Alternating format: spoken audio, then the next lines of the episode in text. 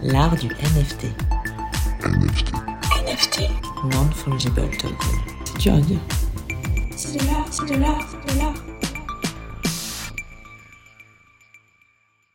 à tous et bienvenue dans ce nouvel épisode de l'art du NFT. On est avec euh, Benjamin, comme tous les mardis à 18h sur Clubhouse pour vous parler de l'actualité et recevoir un invité de marque. Aujourd'hui, c'est César Piette qui nous rejoint, euh, qui, va, qui va se présenter incessamment sous peu. Mais euh, en attendant, il faut qu'on parle d'actu. Et euh, j'en ai une qui est assez, assez marrante. C'est que j'ai un artiste qui m'a contacté, figure-toi, Benjamin, pour me parler de ta formation. Donc, je ne veux pas spoiler, mais tu as déjà un petit succès, je crois, auprès de, de street artistes. Mais quelle bonne idée. Merci Florent d'en parler. Je voulais en parler à la fin, mais effectivement, j'ai lancé une formation NFT pour euh, les novices, pour ceux qui veulent, euh, ou ceux qui s'y connaissent un peu, mais qui veulent un peu creuser le sujet, parce que c'est un sujet que je connais bien, comme j'y suis plongé euh, 24 heures sur 24 depuis, euh, depuis un an presque. Donc ouais, je, propose cette petite formation. J'en parlerai à la fin. On va laisser César qui euh, m'a dit que pour l'instant, il nous écoutait d'une oreille distraite parce qu'il est en plein travail. Il a une grosse actualité. Je présenterai moi-même César. Ce qu'on peut faire, Florent, c'est parler d'actualité déjà pendant un petit quart d'heure, comme on fait toutes les semaines, tous les mardis à 18h. tu veux commencer, toi, avec Banksy, je crois.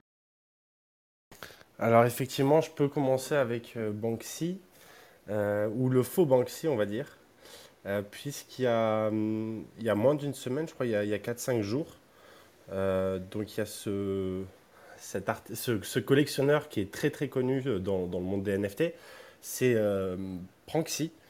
Et du coup, ce fameux Pranksy qui, est, enfin, il, a fait, euh, il s'est fait très connaître avec notamment les euh, Bored Ape, qui, il en a acheté de- 1200 euh, à l'époque où ça valait rien. C'est aussi euh, notamment ce qui explique le succès de- des Bored Ape. Donc tout ça pour dire que les collectionneurs, comme dans le monde de l'art traditionnel, ils jouent un rôle assez import- important. Là, euh, Pranksy, il est allé voir, enfin, il y avait, il y avait du coup ce NFT de Banksy apparemment, euh, qui n'est pas vraiment dans le style de Banksy euh, traditionnel, on va dire, mais euh, il y avait ce Banksy à vendre et bon, on peut se dire que c'est qu'un fake, etc. Mais c'était en fait sur le site officiel de, de Banksy.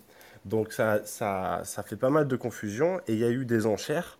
Et donc ce fameux collectionneur Pranksy, c'est pas facile à suivre avec les noms, je suis désolé, a placé un- une enchère à pratiquement 340 000 dollars, donc dans les, dans les 300 000 euros, un peu plus, enfin un peu moins, pardon. Et euh, donc ça a été accepté et, euh, et en fait c'était pas c'était pas Banksy, c'était pas une œuvre de Banksy mais d'un hacker. Et il s'est passé un truc euh, qui se passerait pas dans le monde traditionnel, c'est que le hacker a retourné les fonds en fait. Euh, et c'est pas la première fois que ça arrive, et surtout là ces dernières semaines, ces derniers mois où il y a eu des hacks encore plus gros. donc là c'est une petite somme quand même, on parle de 336 000 dollars. Euh, c'est quand même important. Il y a eu un hack la semaine dernière, euh, il y a le mois dernier de, euh, je ne veux plus dire de bêtises, mais de plusieurs millions. Et encore une fois, les fonds ont été retournés.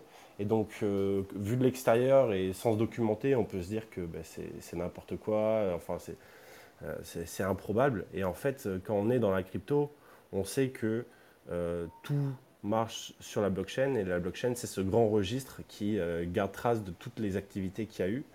Et donc, euh, vous pouvez beau vous faire hacker, il y a, bien des personnes qui peuvent euh, accéder à vos comptes et, euh, et s'envo- et s'envoyer les sous sur d'autres comptes. En fait, c'est extrêmement difficile de semer les, euh, les personnes qui suivent les comptes, en fait.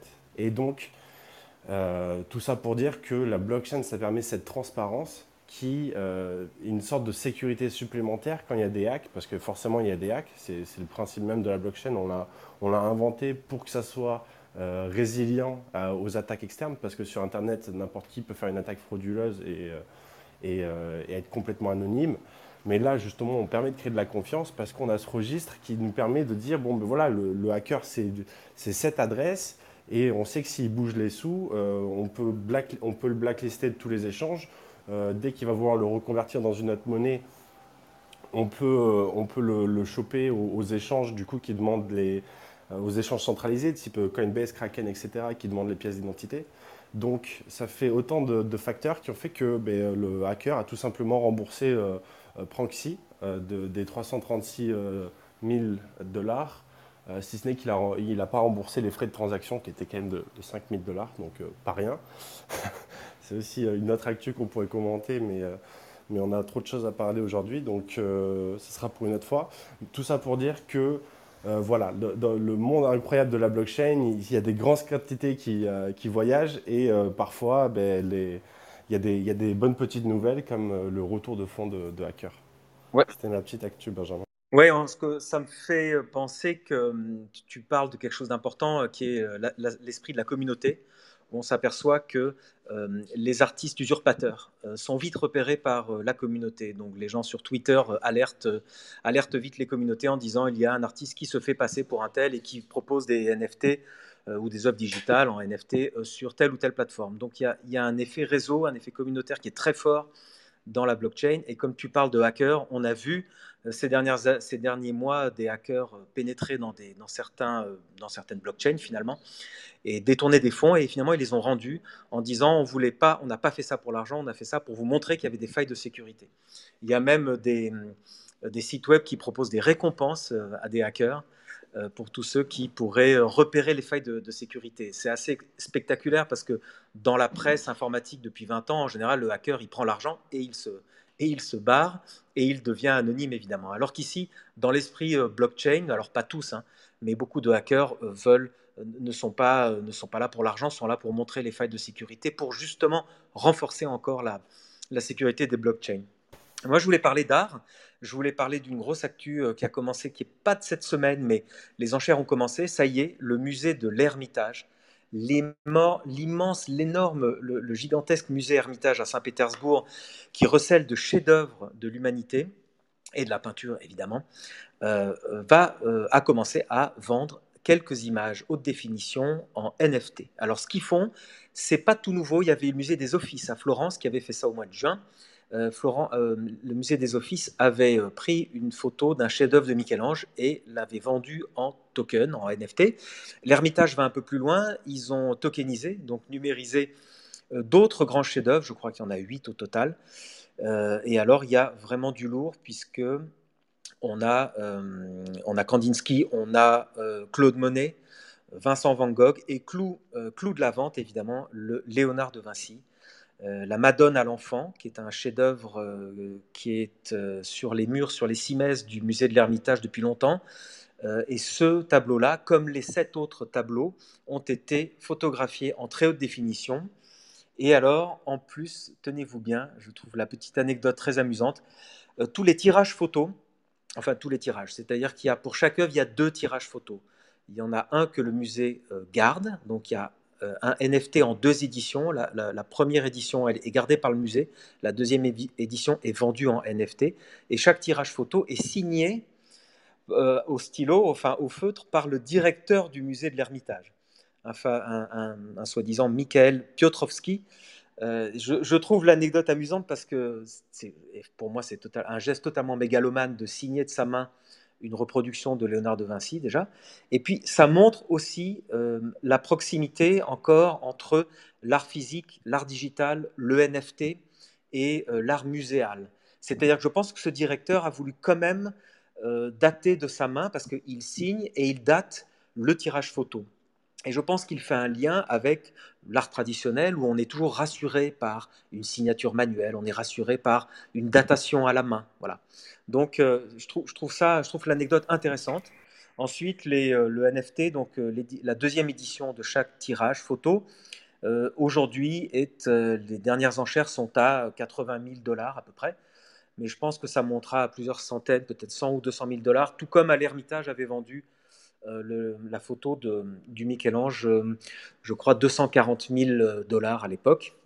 Donc ça, c'est pour moi une, grosse actu, c'est-à-dire que c'est les grands musées qui commencent à comprendre l'intérêt des NFT, à la fois pour populariser euh, les chefs-d'œuvre, parce que moi, moi-même, qui connaît un peu l'art ancien, je redécouvre là des, chefs-d'œuvre de Monet, de, euh, de, de, Vinci, je le connaissais puisqu'il il n'a fait qu'une vingtaine de tableaux, mais un Van Gogh que je ne connaissais pas, un Monet que je ne connaissais pas. Donc il, permet euh, à ceux qui aiment la peinture de redécouvrir ces chefs-d'œuvre et à ceux qui ne connaissent pas la peinture de s'intéresser à cette peinture ancienne par le, spectre des, NFT.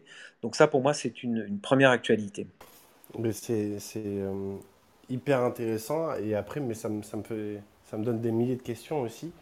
Euh, donc, on est d'accord que c'est juste euh, la représentation de l'œuvre qui tokenise. Et donc, du coup, il n'y a aucune utilité à avoir cette œuvre. Enfin, le propriétaire du NFT n'aura pas accès à l'œuvre, euh, pourra pas la recevoir chez lui, disons. Il pourra. C'est vraiment juste la, représentation de l'œuvre qui, euh, qui, est tokenisée en fait. Oui, alors euh, bonne question parce qu'effectivement j'ai oublié de dire un truc de très important. Tu m'y fais penser, c'est qu'il y a première chose d'abord le musée insiste pour dire que ce NFT a été produit par le musée de, de l'Ermitage à Saint-Pétersbourg en accord avec les lois en vigueur en Russie. Donc ce NFT euh, a, une, imprimature de l'État russe, si tu veux. Donc le, propriétaire de, ça de, ce NFT pourra d'abord se prévaloir euh, d'un NFT validé par l'État. Ça, c'est une, une, immense question qu'on abordera certainement dans toutes les rooms euh, futures. C'est la validité légale des NFT. Hein. Ça, c'est une immense, euh, aujourd'hui, une immense interrogation. Et deuxième chose, Florent, tu m'y fais penser aussi, c'est que ça c'est très nouveau. Euh, ils disent bien the owner. Je suis devant le site, je vous lis en anglais. The owner can demonstrate NFT uh, for any purpose, commercial et non-commercial. Alors ça, moi j'ai été stupéfait. C'est-à-dire commercial, c'est-à-dire que selon moi, une, utilisation commerciale peut être faite euh, du, euh, Monet ou du Van Gogh, hein, de la photo évidemment, hein, la photo du Van Gogh, la photo du Monet, la photo du De Vinci, pour faire des t-shirts, puisque l'utilisation peut être commerciale. Alors là, ça change tout. Là, effectivement, une entreprise peut mettre 100, 200, 300 000 euros dans l'achat des droits. Finalement, le NFT te donne un droit d'usage commercial sur cette image. Alors ça, c'est une deuxième révolution, c'est-à-dire que alors tous les musées du monde vont, vont, tomber à la renverse, ils vont se dire, mais attendez, nous aussi, on, va, on veut donner des droits sur nos milliers de tableaux pour que les gens puissent eux-mêmes faire des t-shirts, des, des, stylos, des mugs, des, est-ce que je sais, des screensavers. Et pourquoi pas? Parce qu'à la limite, euh, alors il y aura toujours les puristes hein, pour vous dire mais non, les, chefs-d'œuvre ne doivent pas apparaître sur des t-shirts, mais tout le monde a déjà, tout le monde sait bien que sur les boîtes de chocolat il y avait déjà euh, la Mona Lisa, ça fait longtemps. Donc je pense que ça va, ça va développer ce, système-là de manière exponentielle. Et j'étais très surpris que ça vienne, que ce soit l'Ermitage qui fasse ça. Je pense qu'ils ont pris les devants, je pense qu'ils ont, ils ont été très audacieux. Et euh, je vais suivre ça de très près, donc je vous donnerai le site. Alors, il faut savoir que c'est Binance, c'est la marketplace Binance qui a lancé ça en partenariat avec le musée de l'Ermitage. Ça aussi, c'est une grande nouveauté parce qu'il faut se mettre à la place d'un musée immense comme l'Ermitage, qui est un musée euh, aussi célèbre que le Louvre hein, ou que le Metropolitan à, New York. Ils ont quand même fait appel à Binance, Binance NFT. Euh, je pense que la plupart des gens ici dans cette room le savent. Binance a lancé sa propre place NFT et euh, prend, Binance a une place considérable dans le marché des crypto-monnaies et progressivement maintenant dans le marché des NFT. Donc le Hermitage ne va pas seul sur ce, marché. Euh, L'Hermitage euh, s'adosse à une grosse place de marché, euh, un gros exchange et une, marque réputée, disons, dans le, dans le monde crypto. Et je suis d'accord que c'est vraiment révolutionnaire pour les musées parce qu'à la base, enfin du moins en France, les musées n'ont pas le droit de vendre les œuvres. Et donc, euh, ils sont forcément dépendants de subventions, de choses comme ça, parce qu'ils n'ont aucun business model. Donc, euh, je trouve, enfin, même si effectivement euh, la conservation de l'art, ça ne devrait pas être un business, mais il y a quand même ce besoin d'être bah, compétitif. Si vous avez, si vous avez des, de nouveaux revenus, vous pouvez acquérir de nouvelles œuvres qui sont d'autant plus rares et chères. Donc, pour moi, je trouve, je trouve ce, ce mouvement très ambitieux et très, et très judicieux de leur part. Et effectivement, euh, la, grosse contrainte, c'était ben, vous ne pouvez pas vendre les œuvres. Mais par contre, les droits qui sont associés à une photo, c'est du génie. Parce que maintenant, ils, gardent les œuvres et en plus, ils permettent de ben, démocratiser potentiellement euh, la visibilité de ces œuvres. Tu disais que tu ne les connaissais pas. Ça donne un gros coup de, boost sur ces œuvres-là. Et euh, ça leur permet ben, potentiellement ben, qu'elles regagnent en valeur aussi au niveau de leur cote. Donc il y a plein de bénéfices à ça. Et effectivement, c'est hyper intéressant de voir que et bien que les, musées peuvent aussi surfer euh, sur, sur ce mouvement, euh, ce qui semblait être difficile au, vu de la législation, euh, mais qui du coup ils arrivent à, contourner et c'est aussi ben, l'avantage d'utiliser une technologie aussi flexible que, que la blockchain. Mais ok, ben, super, super info. On va peut-être passer à ta deuxième info, Benjamin, à, part si tu avais une autre, une autre pensée. Oui, une info. Alors, plus, rapide, mais ça s'inscrit dans ce mouvement NFT par rapport aux galeries. Tu sais que je suis très attentif à cette passerelle entre les galeries et les NFT. On va beaucoup en parler avec César Piette, notre invité qui va, qui va intervenir dans 5 minutes. Alors, il y a une galerie à Londres qui s'appelle Unit London. Donc, si vous tapez unitlondon.com, vous arrivez sur le site web de, cette galerie qui propose une, une, expo NFT à la fois à la galerie et à la fois une expo digitale, donc sur leur place de marché. Ça s'appelle NFTism, NFTism, deux points, No Fear in Trying. Ce qui est assez amusant, comme ça, c'est une, anecdote pour dire euh, allez-y, n'ayez pas peur d'essayer les NFT. C'est ça que ça veut dire. Alors, ce qui est incroyable, c'est qu'il y a une centaine d'artistes internationaux qui viennent de, partout, à la fois des gens connus, des artistes moins connus, des artistes qui ont déjà minté, d'autres qui mintent pour la première fois.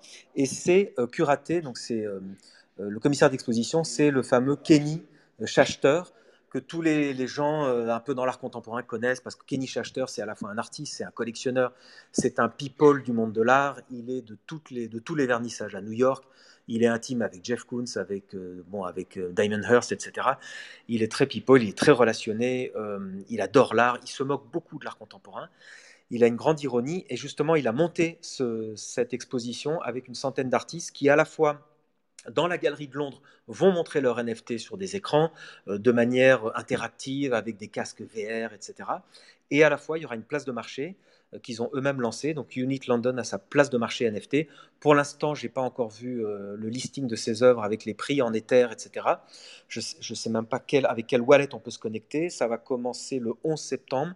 Je vais suivre ça de très très près parce que ça m'intéresse beaucoup. J'ai un ami artiste qui y participe, qui s'appelle Vermibus, qui est un, un street artiste, euh, Florent, d'ailleurs ça, ça, devrait t'intéresser, euh, qui participe, euh, je le connais bien, c'est un grand artiste, j'adore. Et puis Kenny Schachter, il fait pas les choses à moitié en général, comme à New York, quand il fait des événements artistiques, il y a, le tout New York, il y a, du lourd. quoi. Donc je vais suivre ça de près, il y a à la fois une plateforme NFT, il y a une galerie. pour ceux qui sont à Londres, essayez d'aller voir, envoyez-moi des screenshots, j'adorerais pouvoir aller voir ça. Donc ça, c'est pour moi une, une actu à suivre de près. Ok, ouais. Et donc, du coup, tu disais que le, cette galerie sort son, son propre site, sa propre plateforme. C'est pas forcément une marketplace, euh, mais euh, au moins, ce sera sur leur site qu'on pourra acheter les œuvres et pas, et pas, sur, une, euh, pas sur un OpenSea ou un Rarible. Ouais, voilà, je pense qu'ils ils participent de, de, ce mouvement où maintenant de plus en plus d'artistes, je, parlais de Erwin Worm à la dernière room, qui s'associe avec un, un, autre site qui s'appelle AMA, enfin peu importe, en tout cas des initiatives privées pour, euh, pour vendre leurs NFT en dehors des grandes marketplaces comme OpenSea, euh, Nifty Gateway, etc.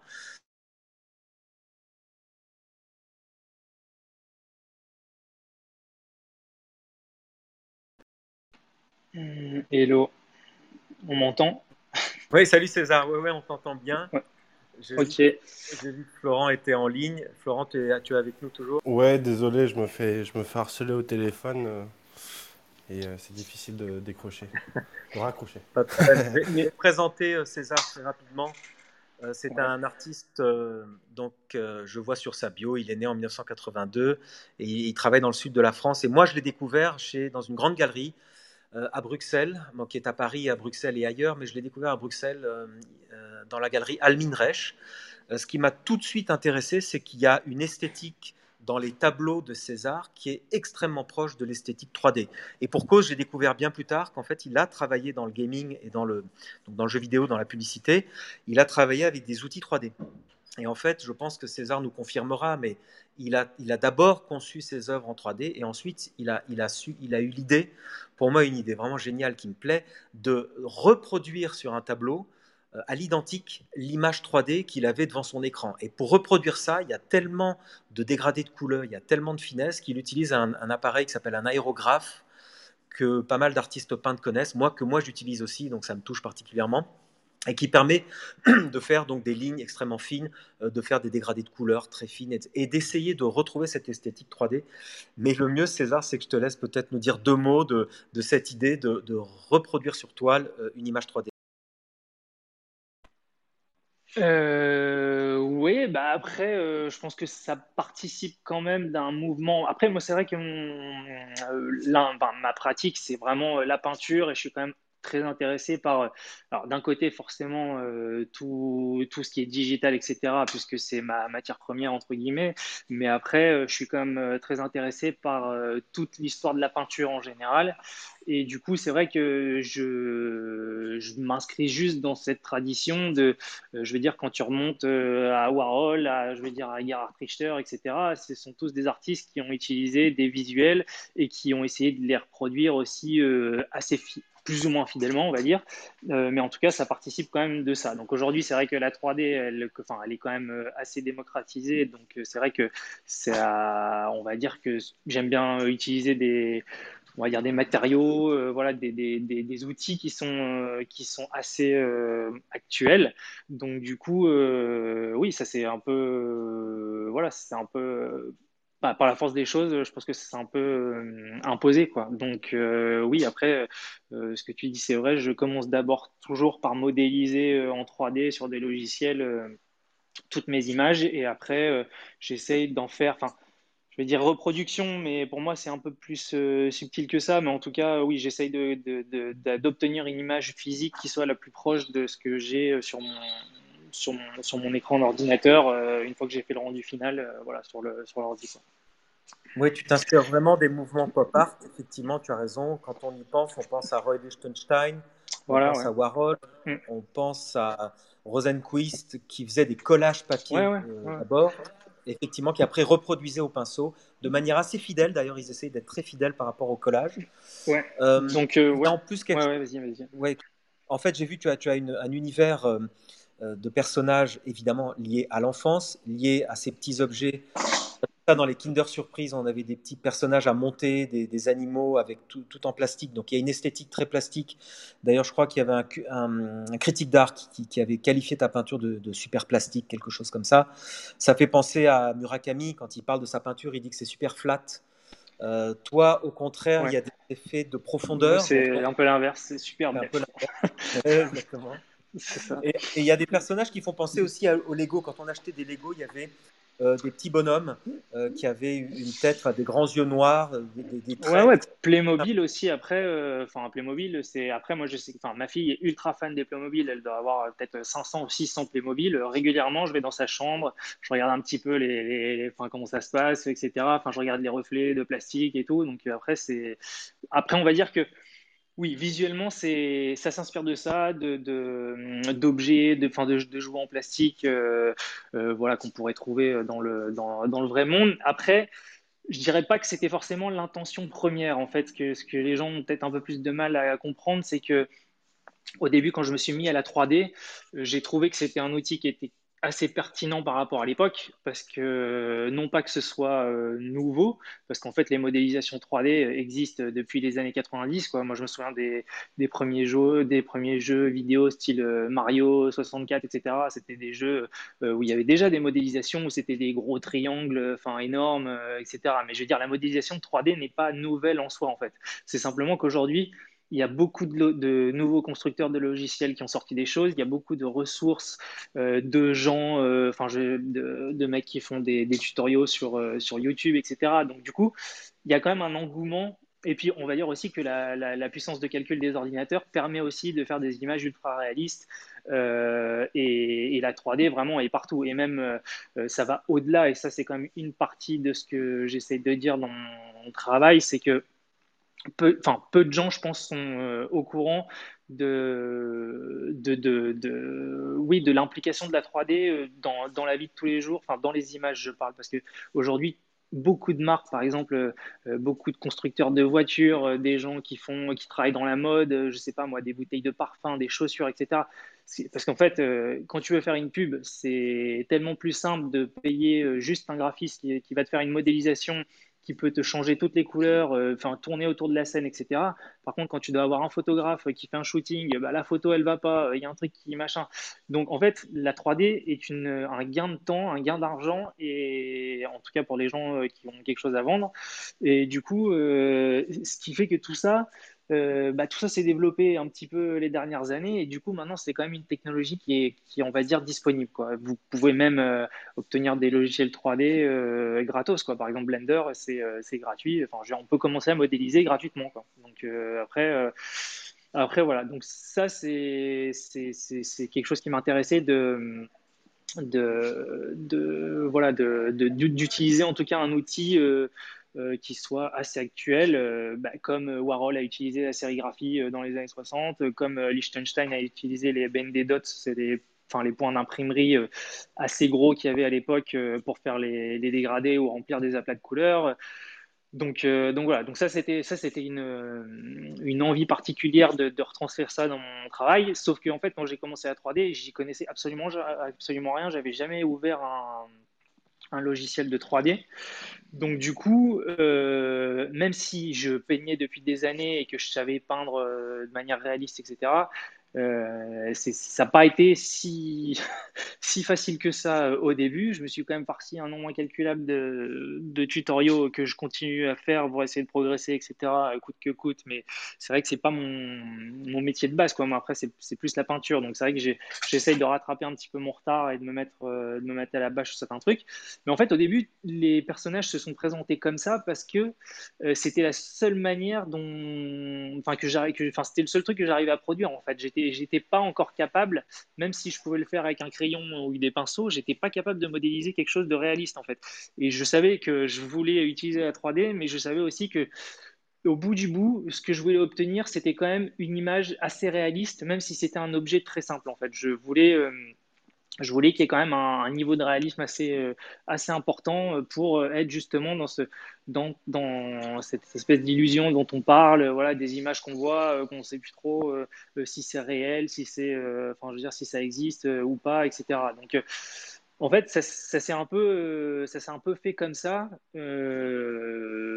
un peu sans faire exprès au début, quoi. Et, et après, en fait, ça, ça, ça m'a plu et j'ai trouvé qu'il y avait quelque chose d'intéressant dans la manière de d'une de répondre, on va dire d'être un peu en, dans, une sorte de contraste quand même, parce que c'est vrai qu'une proposition comme ça sur des sujets tellement traditionnels, tellement classiques de la peinture, je sais pas, avec des natures mortes, euh, enfin euh, euh, voilà, des portraits, etc. Il y avait quand même un côté assez je vais pas dire euh, controverse, mais je vais dire un, changement assez radical quand même d'imagerie, euh, même si d'autres ont essayé d'explorer une imagerie euh, cartoon, etc. Je veux dire, se confronter à des sujets ultra traditionnels comme ça de, l'histoire de la peinture et, et en faire voilà, des espèces de jouets en plastique colorés, etc. Il y avait quand même un, truc qui m'intéressait là-dedans que je trouvais qui était assez original. Et après et après, euh, qu'est-ce que je voulais dire? Je sais plus où j'en étais. Euh, voilà, donc il y avait cette idée. Enfin, donc ça, en fait, c'est un, ouais, un peu comme ça que ça a commencé, euh, un peu par, par lacune au début, et ensuite, voilà, donc j'ai été intéressé par cette idée de voilà de contraste, on va dire d'effet de high and low, quoi, si on, si on veut appeler ça comme ça. voilà, d'avoir quelque chose de enfin, haute culture et basse culture.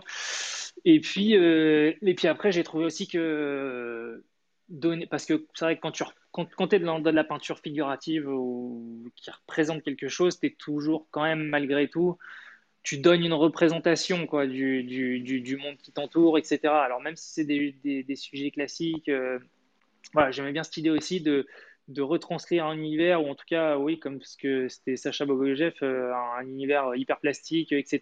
Quoi, parce que il y a aussi quand même des, voilà, des, pas forcément des interprétations, mais je veux dire, ça peut amener aussi vers d'autres champs de, de, de lecture, euh, voilà, de, de, de représenter euh, l'humain par, par un bonhomme en plastique figé euh, avec un sourire un peu, un peu, un peu figé. Ouais. Donc, oui, on à tout le monde d'abord qu'il suffit de voir ton avatar là sur ta petite vignette Clubhouse pour comprendre à peu près le, ton univers graphique. J'ai vu que tu jouais beaucoup avec les codes de la peinture ancienne. C'est clair que quand on voit mm. ces femmes en robe longue, ça, ça évoque un je pense. Enfin, ça évoque la peinture du 19e. Et c'est ça, moi, qui m'intéresse, c'est que c'est toujours, et c'est très pop art d'ailleurs. C'est d'ailleurs, il y a une première lecture qui est enfantine, on va dire, qui est mm. l'univers de l'enfance. Et derrière, on comprend que en fait, tu joues avec les codes, que tu fais passer d'autres messages, qu'il y, a une vraie, il y a une vraie originalité. Euh. moi, j'aime beaucoup ta peinture. J'aimerais revenir, César, si tu le veux bien. Ouais, attends, juste, et juste te dire un truc. Et en fait, et aussi, je me suis, il y a quelque chose qui m'a, enfin, qui m'a euh, poussé à continuer aussi, c'est qu'en fait, une représentation, enfin je me base toujours sur la, sur la, sur la peinture, c'est qu'une une représentation du corps un peu euh, déshumanisée, par exemple quand tu regardes les nus de Fernand Léger, quand tu regardes euh, Giorgio de Chirico, et tu regardes même Cindy Sherman, une photographe euh, qui représente avec des poupées, tu as Hans Belmer, etc. Donc il y a toute une tradition aussi quand même de représenter le corps ou la figure sous des traits pas forcément complètement humains, quoi, mais avec un décalage. voilà, donc je trouvais ça sympa aussi de poursuivre ça euh, en le représentant comme une espèce d'automate ou de, de, de, de Playmobil. Euh, voilà quoi. Voilà, c'est ce que je veux dire. tu m'autorises une question, Benjamin? Je te sens bien passionné. exact, exact. Euh, moi, enfin, vu qu'on parlait d'univers, je voulais, je voulais avoir ton, ta perspective, César, sur justement ta rentrée dans l'univers ben, des NFT. Ouais. Euh, on t'avait interviewé au tout début quand tu venais juste de faire ton drop euh, sur Nifty Gateway. Ouais. Euh, est-ce que tu as remarqué des changements? Est-ce que ça a influencé ton processus de création? Est-ce qu'il y a eu un avant-après en termes de, followers enfin, ou de, Après, honnêtement, c'est un peu compliqué parce que c'est vrai que j'ai fait du, du, NFT. Je me sens pas forcément comme un acteur, tu vois euh, voilà, absolument euh, indispensable euh, dans le NFT. De toute façon, après, voilà, je veux dire, je suis, je suis inconnu dans ce monde-là. voilà, c'est juste que par rapport à ce que je fais dans mon travail, dans ma pratique au quotidien, vu que je bosse avec des images digitales, vu que je suis en lien avec la 3D, etc., bah après, ça c'était comme une extension un peu naturelle quand même de ce que, de ce que je faisais. Euh, après, euh, le, premier drop que j'avais fait avec Nifty, on était vraiment dans. Enfin, c'était comme c'était des éditions limitées. Euh, il y avait quatre images, donc je sais plus c'était quoi, c'était 25, 50 et 100, je crois, les éditions. Bon, c'était vraiment comme si euh, je faisais une édition papier de, je sais pas, d'un tableau, euh, etc. Quoi, je, que, je, que je faisais euh, une sérigraphie ou une litho. voilà, on était vraiment dans, dans, dans, dans, dans ce genre de, d'intention, on va dire. Après, là, c'était un petit peu différent ce que j'ai fait samedi dernier, parce que c'était vraiment, enfin, c'était que des images de on va dire original puisque c'est des éditions de, de 1 sur 1. Euh, là, c'était un, un petit peu différent et là, en fait, euh, ok, c'est du, du, NFT, mais c'est quelque chose que j'aurais pu faire euh, même s'il n'y avait pas eu toute cette mode euh, du NFT euh, aujourd'hui, en fait, parce que ça questionne un, petit peu plus encore mon, rapport avec le digital euh, dans ma pratique de la peinture, etc. Donc là, c'est un peu différent. Mais après, après je. Après, je sais pas, c'est pas forcément un milieu que je connais très très bien, hein, parce que c'est vrai que bon, bah, tu t'intéresses déjà à l'art contemporain, à la peinture, etc. après, bon, je regarde comme ça, hein, je, je m'y intéresse, mais après, je, je, suis les, je suis les grands les grands trucs mais c'est après je je suis pas euh, voilà intarissable sur toutes les toutes les dernières news euh, du NFT euh, voilà j'ai des amis qui sont à fond dedans et donc on en parle etc mais après c'est voilà pas c'est je suis pas forcément un très bon connaisseur j'en ai fait parce que ça ça, ça s'inscrit très bien dans ce que je fais mais après, c'est, je suis pas forcément un, voilà, un spécialiste du, du, NFT. C'est ce que je veux dire. Ouais, mais c'est, t'inquiète, hein, c'est tout à fait normal et, euh, et, c'est aussi pour ça du coup que tu t'es aussi associé euh, avec avec Almin Reich, je présume, qui, qui, qui doivent pouvoir gérer cette, cette partie plus, plus facilement, enfin ou du moins qui. alors ça c'est quand même une critique, c'est quand même une critique que j'ai perçu un petit peu euh, voilà, les gens, parce que c'est vrai que d'après ce que j'ai pu euh, en comprendre, enfin, les gens de la communauté NFT préfèrent que ce soit les artistes en titre perso qui viennent enfin, dropper les images, etc. chose que je peux que je peux comprendre quoi c'est après euh, c'est c'est un peu c'est un peu le discours quand même voilà de de, enfin, de démocratiser euh, l'art, etc. Euh, qui, parce, que, parce que les galeries, c'est forcément un peu élitiste. Quoi. Mais euh, après, c'est un truc que j'avais du mal à comprendre du point de vue des galeries. Mais après, c'est vrai qu'eux, ils ont ils ont, ils ont des espaces physiques, ils ont des gens à payer, etc. Donc, je veux dire, il faut, il faut qu'ils aient des bons clients, il faut que les clients soient réguliers. Enfin, je veux dire, c'est pas comme si, enfin, je veux dire, tout le monde peut acheter un, NFT. Aujourd'hui, il y a des NFT de tout prix. Euh, tu peux en trouver pour 50 euros jusqu'à très très cher. Mais ce que je veux dire, c'est que avoir, le business d'une galerie avec du, de la masse salariale, des, des, loyers, etc., c'est aussi un autre truc. Donc, du coup, alors après, ils, jouent de ça, évidemment. Hein. Je suis pas en train de leur trouver, de leur trouver des, excuses, mais euh, c'est aussi, euh, aussi autre chose comme, euh, comme business model que, que d'avoir une plateforme qui doit avoir tout son lot de contraintes aussi. Mais donc voilà. Donc du coup, c'est, je sais que c'est une critique que j'ai plus ou moins perçue. voilà, les gens comprenaient pas pourquoi je l'avais pas fait en mon propre, etc. Après, moi, c'est, je veux dire, ça reste quand même du, du, visuel entre guillemets. Euh, je, enfin, je comprends, je comprends et je comprends pas quoi. C'est euh, c'est à partir du moment où c'est euh, euh, une galerie, théoriquement, quand tu signes un contrat avec elle, elle, est censée te représenter. Donc, euh, elle essaye de trouver des opportunités, de faire, de montrer ton travail, de vendre ton travail, de, faire plein de choses. Donc, du coup, pourquoi pas vendre des NFT C'est un truc que je que j'ai du mal que j'ai du mal à comprendre, même si même si le, le, le, principe de base de la communauté NFT veut absolument que ce soit démocratisé, que ce soit pour tous. Ça, j'ai bien compris. Mais après, euh, la galerie, elle est là pour t'aider euh, dans ta pratique en général. Et donc, du coup, euh, bah, pourquoi, pourquoi ne pas le faire avec quoi, Je veux dire, et après, oui, techniquement, après, ils se sont occupés de tout. Enfin, c'est eux qui étaient en contact avec, la, avec les deux plateformes. C'est eux qui ont tout géré. Enfin, après, moi, je me suis pas. on, a, on a divisé les, les gains en deux. Mais après, c'était tout ça, j'ai pas eu, pas eu à m'en occuper du tout, quoi. Mais, mais après, voilà, ouais, c'est, c'est la confrontation des deux mondes, en fait, euh, l'ancien monde et le nouveau, on va dire. Où, euh, là, dans, tu vois, il y, a effectivement ce côté euh, démocratisé, mais c'est pas vraiment là dans ce cas-là, c'est plus des intermédiaires, on va dire, ou qui, qui, mm. qui, est très, très intéressant. Enfin, il y a effectivement bah, ces, deux écoles qui, se clashent, on va dire, jusqu'à ce qu'il y ait un équilibre qui se trouve, et je pense que je pense qu'il va se trouver. Ouais, ouais, non, c'est sûr. Mais après, le truc que je comprends pas, c'est euh, si tu parles d'un principe, euh, si les, gens de la communauté NFT disent que c'est pour tout le monde et que ça doit être démocratisé, euh, bon, bah, pourquoi les galeries d'art pourraient pas se mettre dedans Tu vois, je veux dire, a priori, si c'est pour tout le monde, c'est pour tout le monde, quoi. C'est pas, c'est pas, c'est pas juste pour tous les gens, sauf les galeries d'art. Après, le problème des, le galerie t'apporte aussi une crédibilité que tu peux pas avoir toi seul quoi. Je veux dire demain euh, je veux dire n'importe qui expose chez Gagosian ou chez White Cube je veux dire c'est euh, je veux dire les prix montent euh, l'intérêt des gens monte. Enfin je veux dire après c'est malheureusement c'est quasiment impossible. Si allez tu t'appelles Damien Hurst ou, Jeff Koons et encore même Jeff Koons il a changé de galerie là il est, il est signé avec Pace donc je veux dire c'est que c'est que toutes ces galeries ont un, ont un, intérêt euh, pour le développement de, des carrières d'artistes. Quoi. Donc, euh, ouais. c'est intermédiaire. Je, pourrais très bien avoir une carrière où je vendrais que mes trucs sur Instagram, etc. Mais, mais bon, est-ce que c'est vraiment le. Enfin, sur le long terme, est-ce que ça, est-ce que, est-ce que ça a l'intérêt? Je sais pas. Ouais, je suis d'accord, César, d'autant qu'Almin Reich a une vraie stratégie, et il y a une vraie cohérence dans ce qu'elle fait, puisqu'elle a ouvert deux comptes. Elle a ouvert un compte chez Nifty Gateway. Mm. Elle a ouvert un compte maintenant chez Foundation où, tu, où elle a vendu tes derniers NFT et elle vend aussi un autre artiste, Brian, Brian Calvin. ouais. Elle en a fait, euh, bah, c'était il y a quelques mois aussi, pareil. C'est ça, il y a quelques mois et je trouve qu'elle et elle a poussé Brian Calvin comme toi à faire des œuvres uniques pour les NFT. Ça, je trouve ça brillant. Euh, Calvin a utilisé une sorte d'intelligence artificielle qui a mis en avant euh, les portraits mm. de femmes qu'il fait de manière assez mm. d'ailleurs. Donc c'est ça, c'était bien vu.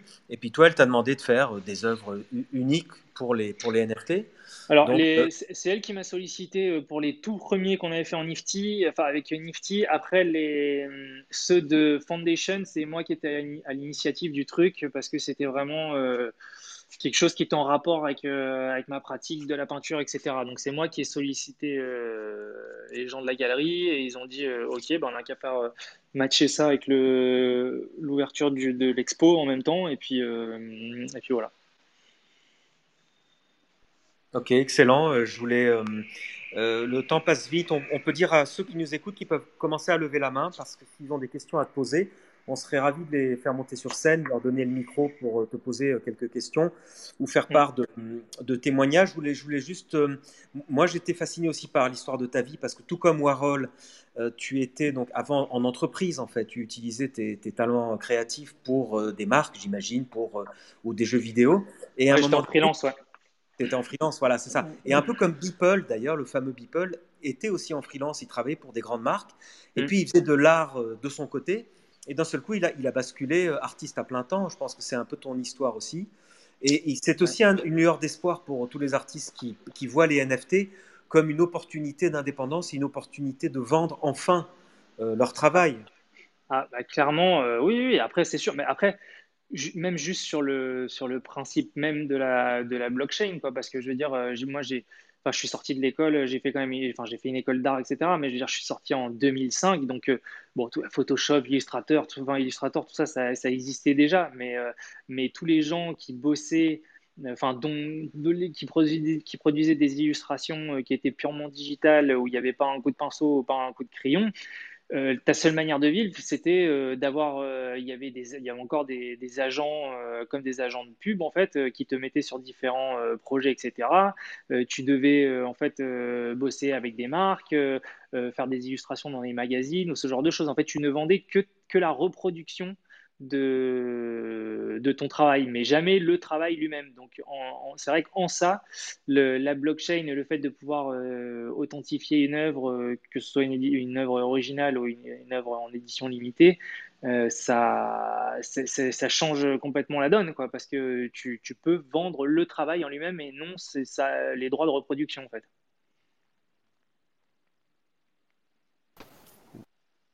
Ben ouais, clairement, ça c'est euh, euh, au moins dans l'art digital euh, ou l'art numérique, c'est vraiment ce qui a été un, un changement de paradigme et ce qui a fait en fait tilter à beaucoup de monde le potentiel mm. des NFT. parce que en fait, quelque chose, ça devenait une solution concrète à un problème concret, mais en fait, on savait pas vraiment que c'était un problème. Euh, enfin, il y avait que les artistes qui savaient que c'était un problème. Les, les, les gens euh, lambda, enfin voilà, on, avait tous connaissance du, euh, mm. ben, qu'il y avait de l'art digital, mais mais sans, sans, pouvoir le palper. Et donc, les NFT ont vraiment, ont vraiment permis ça. Et ça me permet aussi de rebondir sur ton point précédent, où justement, autant dans, dans, le marché de l'art traditionnel, euh, effectivement, sans galerie, euh, tout devenait beaucoup plus difficile. Là, maintenant que tu as le NFT, euh, le, web, c'est ta galerie. Et donc, du coup, tu n'as plus besoin d'avoir cet intermédiaire.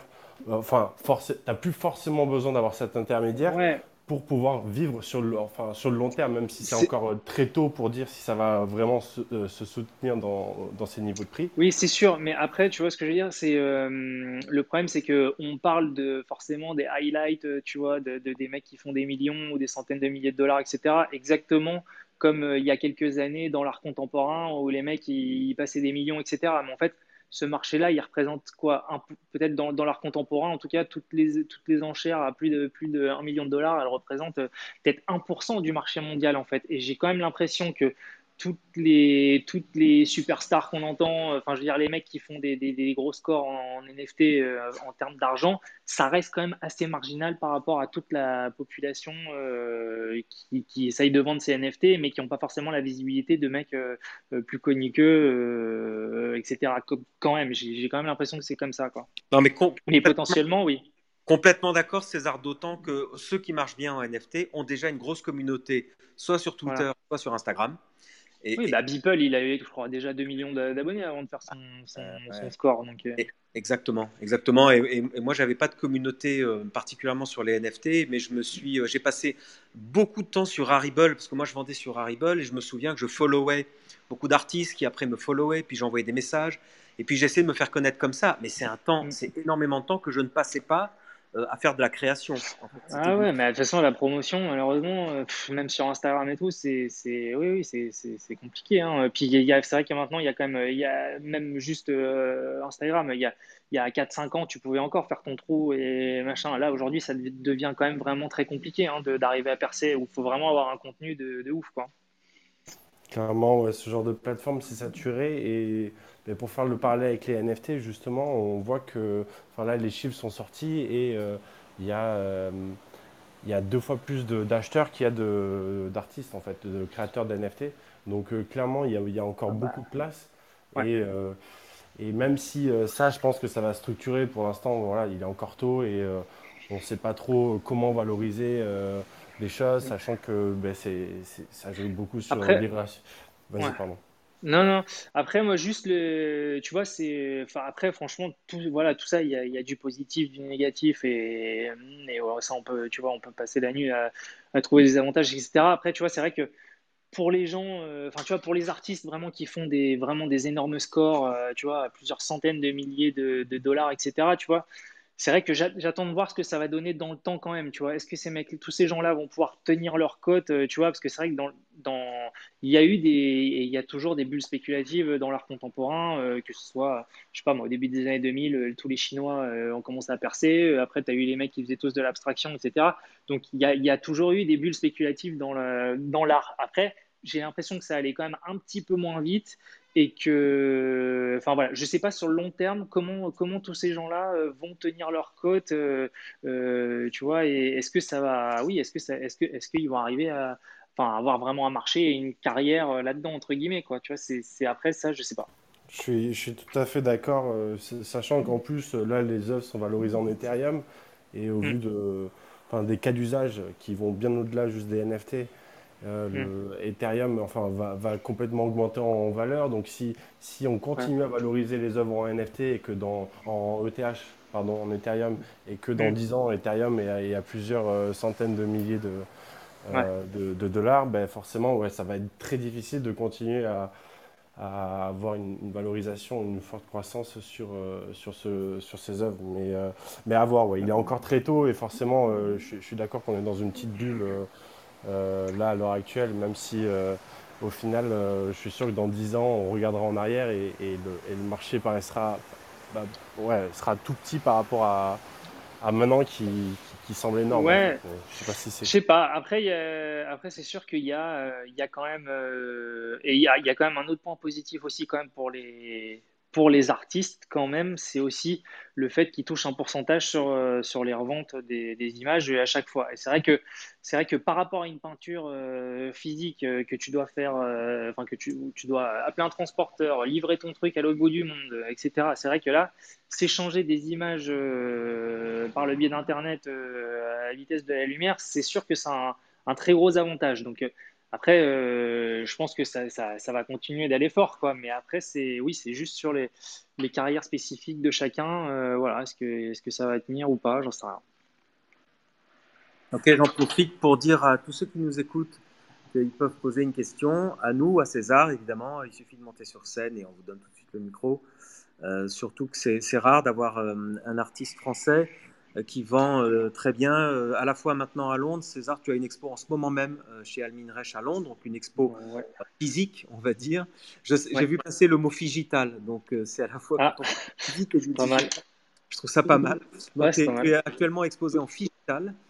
Phygital. à Londres et digital sur Foundation. Bah, je crois que les, alors les, les, auctions sont terminées sur Foundation. Oui, c'est la dernière, c'est ouais. Et ça s'est terminé hier euh, soir euh, pour la dernière. Oui, alors figure-toi qu'il y a déjà quelqu'un qui veut revendre ton œuvre. Oui, j'ai vu, mais je pense qu'il fume un peu, le Pourquoi il essaie de la revendre euh, bien plus ah, Je sais pas, 127, je crois, ETH, il me semble. Donc ça fait un peu beaucoup quand même. je, veux bien, mais bon. Enfin bref. Non, mais c'est un phénomène dans les NFT. On, a vu ça chez. sur oui, c'est pas surprenant. Hein. C'est pas surprenant. Ouais, ouais, ouais bah, mais, mais, après, euh, voilà, c'est, je veux dire, à la limite, le mec, il l'aurait mis à 10. À la limite, je me serais dit, bon, allez, avec un peu de chance, ça peut, ça peut passer, quoi. Peut-être pas abuser quand même non plus euh, tout de suite, quoi. Non, mais là, justement, c'est, 10, 10, euh, on sait que, enfin, il sait que ça peut partir et ça peut partir vite. Et s'il veut pas s'en débarrasser, mm. tu vois, là, il se dit 170, bon, mais au moins, je sais que je vais l'avoir un moment. Mm. Et si un jour ça part, euh, je serais quand même content du profit. Ouais, ouais, ouais, c'est sûr. et tu vois, en fait, il y a, y, a, y a, ce jeu un petit mm. peu, tu vois, du fait que tout soit transparent, que tout le monde peut tout voir. Euh, c'est vrai que sur une collection, quand tu vois que les prix, euh, les prix sont exorbitants, ça veut dire quand même que les, les gens tiennent aux, aux œuvres et qu'ils sont pas prêts à s'en débarrasser facilement. Et c'est un petit peu le message, tu vois. Je pense que, je sais pas sur Foundation ça marche comme ça, mais peut-être qu'il peut recevoir des offres, et donc des offres qui seront peut-être plus raisonnables, tu vois, dans les, euh, je sais pas, 80, mm. 100 Ethers. c'est déjà pas mal, hein Oui, non, clairement, euh, c'est beaucoup plus que, que, que ce que j'aurais jamais. Mais, euh, mais, euh, mais euh, clairement, tu vois, genre, ça, ça, peut permettre aussi de commencer ce dialogue, de le mettre à un prix comme ça. Donc il y a aussi tout ce jeu-là du, du pricing, on va dire, qui est, qui est assez Ouais, bah, c'est un marché, quoi. Un marché. Mais les gens ont vu, tu sais, les, sur les collectibles, là, sur les punks, etc., les gens ont vu dans la nuit des, des collectibles passer de, de 5 éthers à, à, 100 éthers dans la nuit. Donc, il y, a le, il y a le phénomène, je mets un prix très haut parce que si ça se trouve, dans, pendant que je vais dormir, euh, le César Piette, ça va exploser dans la nuit et quelqu'un. Ouais, mais moi, comme tu disais, euh, j'ai pas forcément une grosse communauté derrière, etc. Ça, c'est valable pour des mecs qui sont déjà euh, très connus ou, enfin, après, voilà, moi, c'était, ça m'aurait étonné quand même. Ouais, j'ai une petite question personnelle qui m'intrigue, César. Avec mm. tes, tes, éthers, tu, tu, les capitalises, tu les gardes ou tu as déjà voulu les euh, Je sais pas du tout. Là, elles sont dans le, dans le wallet. Je sais pas, je sais pas ce que je vais en faire. Je sais pas si je les convertis ou pas. Sais, je sais pas encore. Est-ce que tu as acheté des NFT d'autres artistes? Non, je, à la limite, c'est un truc que j'aimerais bien faire, mais je... après, il faudrait que je me, je me, penche un peu plus, voir vraiment les artistes que j'aime bien et voir si c'est possible d'en acheter. Je sais pas, peut-être. Honnêtement, après, si les trucs me plaisent, euh, pourquoi pas. Ok. J'imagine qu'on t'a sollicité pour des collabs parce que moi, je sollicite d'autres artistes. J'ai vu que d'autres artistes envoyé des messages aussi.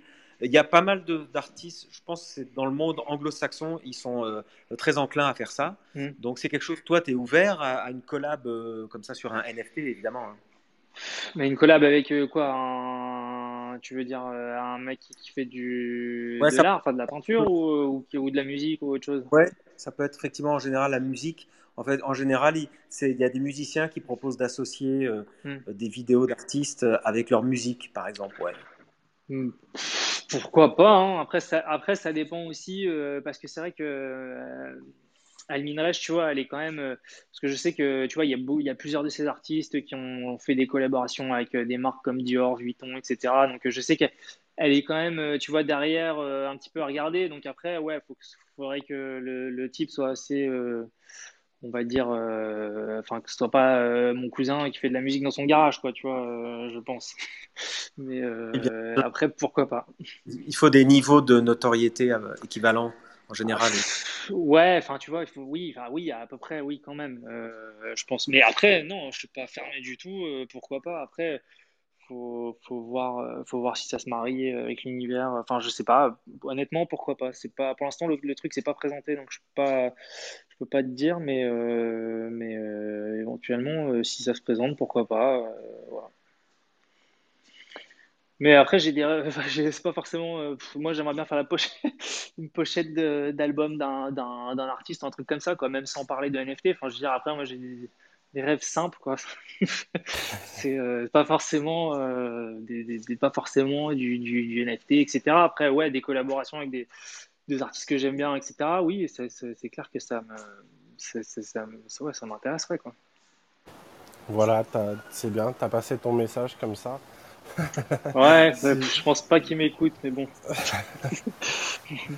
tu, on sait pas, hein, d'ici quelques semaines, euh, le podcast sera peut-être euh, euh classé numéro 1 en France et tu seras, tu, seras, tu seras écouté partout. Là, je suis un peu déçu de notre audience qui est timide aujourd'hui. C'est euh, ah, bah, c'est improbable, peut-être que tu les intimides. Bah, ça va être ça, je pense. trop, de, trop de charisme. Toutes les rooms sont enregistrées. Tout le monde, je ne sais pas si tout le monde le sait, mais on enregistre toutes les rooms et on les place avec Florent sur un podcast qui est disponible sur toutes les grandes plateformes, y compris sur iTunes. Donc vous pouvez retrouver toutes les rooms. Et comme dit Florent, le, le NFT va, va grandir euh, en termes de popularité, de notoriété. Ça commence déjà assez fort. Et euh, je pense que tout le monde pourra euh, réécouter ça. César, j'ai juste une dernière question. Après, on, te, on, te, libère. Est-ce que euh, tu peux nous dévoiler des projets pour l'année prochaine en termes de création déjà? Est-ce que tu, tu, tu, continues cette série-là? Est-ce que tu vas lancer une nouvelle série? Est-ce qu'en termes de NFT, il y a de, de, de, l'actu, des, des, drops pré à prévus pour la fin de l'année ou pas? Alors NFT, pour l'instant, euh, je sais pas, je, je, je pense pas que tout de suite là, euh, je vais en refaire. Enfin, à mon avis, ça m'étonnerait que je refasse euh, là, si on est en septembre, je pense pas que je refasse euh, d'ici, enfin, avant décembre, à mon avis, je pense pas. Après, non, là, je continue un peu ce que je fais parce que normalement, et ça, c'est, ça me, ça me, ça me ravit encore plus que les NFT. Normalement, j'aurai deux pièces Art Basel Miami en décembre, donc bon, ce sera des petits trucs parce que là, il faudra, il faut que je les envoie d'ici un mois ou deux mais euh, bon, déjà juste, tu quand tu es, es, artiste, euh, tu as des, des, repères comme ça, et c'est vrai que euh, exposer dans une grosse galerie et faire des foires comme Art Basel, c'était quand même un peu un de mes rêves, quoi. donc du coup, j'ai déjà ça, et après, sinon j'en aurai une petite aussi dans un musée à Seattle, et après, à Minreich, j'aurai une autre expo, mais pas tout de suite, ce sera à New York en je pense début 2023, un truc comme ça. Euh, donc je vais déjà commencer un petit peu euh, à bosser dessus, je pense, euh, là sur la fin de l'année. et puis après, là pour l'instant, voilà, j'ai de la visibilité jusqu'à la fin de l'année. Après, après, on verra. Oui, Art, Basel, c'est carrément bravo. C'est absolument magnifique. C'est vraiment, c'est un aboutissement en termes de, en termes de visibilité. Franchement, il y a Basel en Suisse et il y a Basel Miami qui sont effectivement deux plus grands rendez-vous du monde de l'art contemporain, clairement. Mm, mm. Donc euh, félicitations, ça c'est vraiment vraiment génial, euh, bravo. Et puis euh, et puis ouais, je pense qu'Almine Reich, c'est vrai que c'est une excellente galeriste qui qui propose, qui place d'ailleurs, il faut dire aux gens que les galeries sont, ne sont pas là que pour vendre, les galeries sont là aussi pour placer les artistes dans les musées. Donc mm. je suppose c'est une initiative d'Almine Reich qui est en contact, comme tous les grands galeristes, avec tous les musées et qui propose des, des, œuvres, tes œuvres, les œuvres des artistes, à, des musées pour rentrer dans des collections, et ce qui permet d'asseoir euh, la notoriété, d'asseoir la cote de l'artiste. Donc ça, c'est génial. Bravo à toi, César. Euh, j'espère qu'il... Je ne sais pas s'il y a une question. Je ne vois pas de questions arriver. De toute façon, il est déjà euh, presque dans deux minutes. On va arrêter cette room. Florent, un dernier petit mot pour toi? Bah écoute, merci beaucoup César, c'était hyper, hyper cool de te, réentendre après ces, ces, quelques mois et j'espère qu'on te reverra. Euh, ben, ouais, bah, l'occasion, je repasserai. ouais, bah, avec plaisir. ouais, on verra ce que c'est. Après, ouais, ouais, on va, il, faut, il faut voir. Après, je sais pas, il faut que je réfléchisse un petit peu. Moi, je suis un petit peu un, un diesel, donc il faut, il faut que je prenne le temps et que j'ai envie de faire les trucs pour que ce soit ouais, intéressant, quoi. Ben, clairement, c'est un bon mot de la fin. C'est euh, euh, plus que essayer de se dépêcher et surfer sur la, sur la vague. C'est intéressant de, mais de vraiment comprendre euh, la tech, peut-être le mouvement derrière et, et adapter son, son, art en fonction plutôt que ce soit une, une énième copie dans, dans l'intention artistique. Donc, donc euh, voilà, beau petit mot de la fin. Euh, là, les, semaines qui vont arriver, on commence à s'y prendre un peu plus tôt avec, euh, avec Benjamin pour contacter nos invités. Donc là, ce mois-ci, on va avoir, on va parler de métaverse. Enfin, je ne vais pas trop teaser qui va venir, mais on va parler métavers, on va parler, on va parler art génératif aussi, parce que j'ai envie d'inviter mon, cofondateur qui est euh, qui a fait un drop euh, assez incroyable euh, sur, sur une collection entière, en fait, entièrement on-chain. Donc il viendra nous parler de tout ça. Enfin bref, on va continuer à, explorer tous ces sujets tous ensemble et on espère que vous qui nous écoutez en ce moment en live ou en replay, vous viendrez participer au room pour, pour venir poser des questions et euh, potentiellement aussi participer parce qu'on est, on est assez ouvert euh, avec Benjamin sur la programmation. Voilà. Ah on aime bien qu'il y ait des questions à la fin. Là, aujourd'hui, c'est un peu calme, c'est la rentrée. Euh, on va clôturer cette room. J'aimerais remercier à nouveau César, César Piette, qu'on retrouve, que vous retrouvez sur Internet, sur Instagram. Et puis ma formation dont on a parlé ce matin, enfin au début, vous la retrouvez sur le web, ça s'appelle nftformation.art. Voilà. Et puis euh, César, merci beaucoup. Dernière chose, ton, ton Instagram, j'ai toujours pas compris euh, le nom. Ton Instagram, c'est Go Smooth. go Smooth or Go Home. C'est un peu euh, l'inverse de Go Hard or Go Home. Tu vois ce que je veux dire? D'accord. ben voilà, j'ai compris. Ah, on s'amuse comme on peut. Hein. merci. Belle philosophie.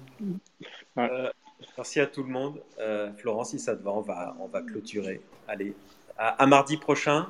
À mardi. Ah, Bonne soirée. Salut à tout le monde. Ciao, ciao. Salut tout le monde.